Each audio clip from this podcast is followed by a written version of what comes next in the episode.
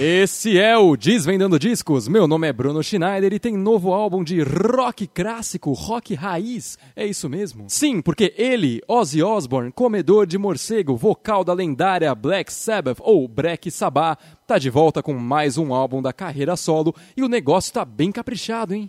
E claro, assim como no caso do disco do Green Day, esse álbum também vem com uma certa dose de controvérsia. Então, para você que vem aqui no Desvendando Discos atrás de uma fofoca apimentada, esse é um prato cheio.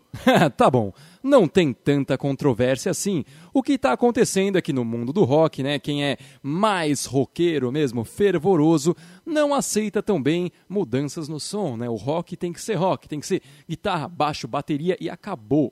Então, quando Ozzy Osbourne, referência mundial do rock and roll, traz um disco novo com alguns elementos que não fazem parte do rock e convidados pra lá de inusitados, deixa uma galera meio nervosa, deixa aqueles indivíduos se sentindo traídos por alguém que eles nunca conheceram. Então, vamos aí. O nome do álbum é Ordinary Man, nada mais justo, porque quando você olha pro Ozzy, você vê que ele é um cara bem normal mesmo. E o álbum, para ser sincero, não começa tão bem assim. A primeira faixa, Straight to Hell, é uma das piores aqui. E essa música é uma bagunça completa. Eu não sei porque ela abriu o CD, porque não serviu para isso, não serviu para nada, não deveria estar aqui. Vamos fingir que ela não existe. Pula para a próxima, All My Life. Sério, mais uma música chamada All My Life. O que que esse nome tem de tão especial?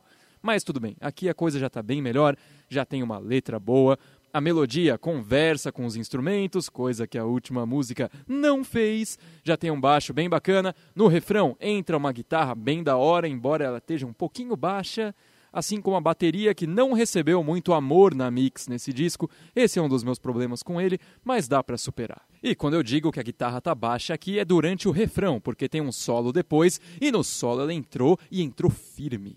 Partindo para a faixa título agora, Ordinary Man, que conta com a presença ilustre de Sir Elton John, que é um cara que manja um pouquinho de música, e a participação dele aqui tá sólida. Não se enganem, o Ozzy mandou bem também, mas é uma música que tem muito mais a cara do Elton John, então quando o cara começou a cantar, a coisa ficou boa de verdade. Fora as performances incríveis nessa faixa, a mixagem aqui também ficou impecável. Tem espaço para tudo, para o piano, para a bateria, para o baixo, para o Ozzy, para o Elton John e para as vozes que fazem o coro também. Trabalho finíssimo.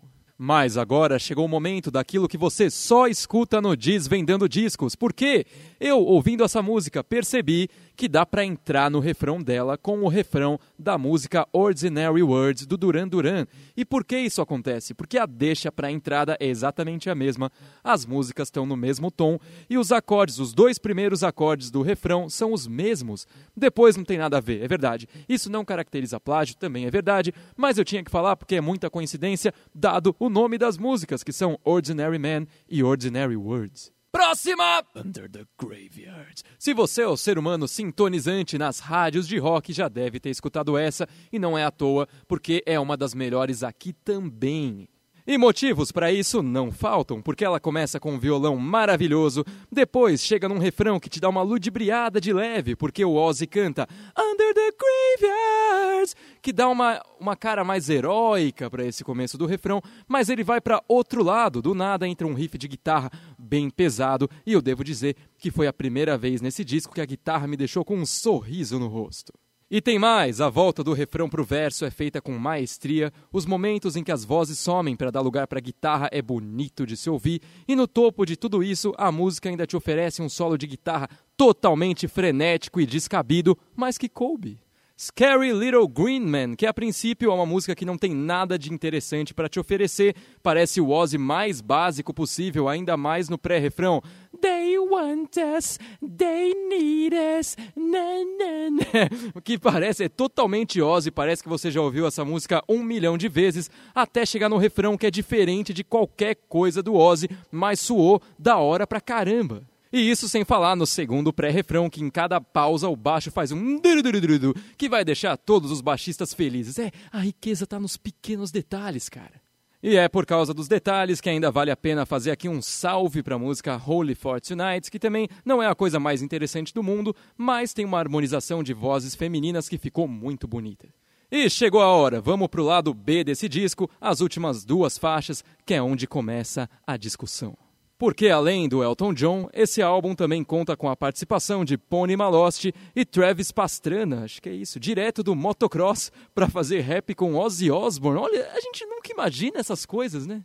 Então, essas músicas fogem um pouco do território do rock convencional, porque tem a participação de dois rappers, ou seja, tem rap na música e tem outros elementos que a gente não gosta de ouvir no rock. Um exemplo deles é o autotune, que tem bastante na música It's a Raid, e não é só por isso que essa música é um lixo, é por causa do refrão, que não tem pé nem cabeça, fora ser manjado pra caramba. Falando em manjado, tem o verso com aquelas paradinhas que me fazem lembrar o álbum horroroso que o Green Day acabou de lançar, e não o bastante, a ponte tá concorrendo a pior ponte do ano também, porque é basicamente só barulho. Agora, já na faixa que fecha o disco Take What You Want, a coisa já está bem melhor. Também tem o rap, tem autotune, tem todas essas coisas, mas aqui tudo funcionou melhor porque o refrão é bom, ele fica na sua cabeça, a música é excepcionalmente bem produzida, então valeu a pena. E dito isso, eu já me vejo no direito de resumir. Rock fino e de bom gosto, eu não esperava que o Ozzy ia aparecer com um disco tão da hora. Fiquei surpreso pra caramba e foi uma bela de uma surpresa. Tem poucos sons aqui com os quais eu literalmente não me importo, como por exemplo Straight to Hell ou Eat Me, mas as músicas Under the Graveyards, Ordinary Man e Scary Little Man já tornam essa obra totalmente sólida. Sobre as últimas duas músicas, o que mais me incomoda é que elas não têm absolutamente nenhuma relação com o resto do CD. Tá totalmente discrepante. Então eu acho que elas não deveriam estar aqui, deviam ter sido lançadas de outra forma, é, de alguma outra maneira, e o Ozzy tinha que conversar com os caras e ver o que fazer, porque aqui no disco não tinha a ver, eu não tenho nada contra essa mistura, mas ficou muito diferente do resto, então. É.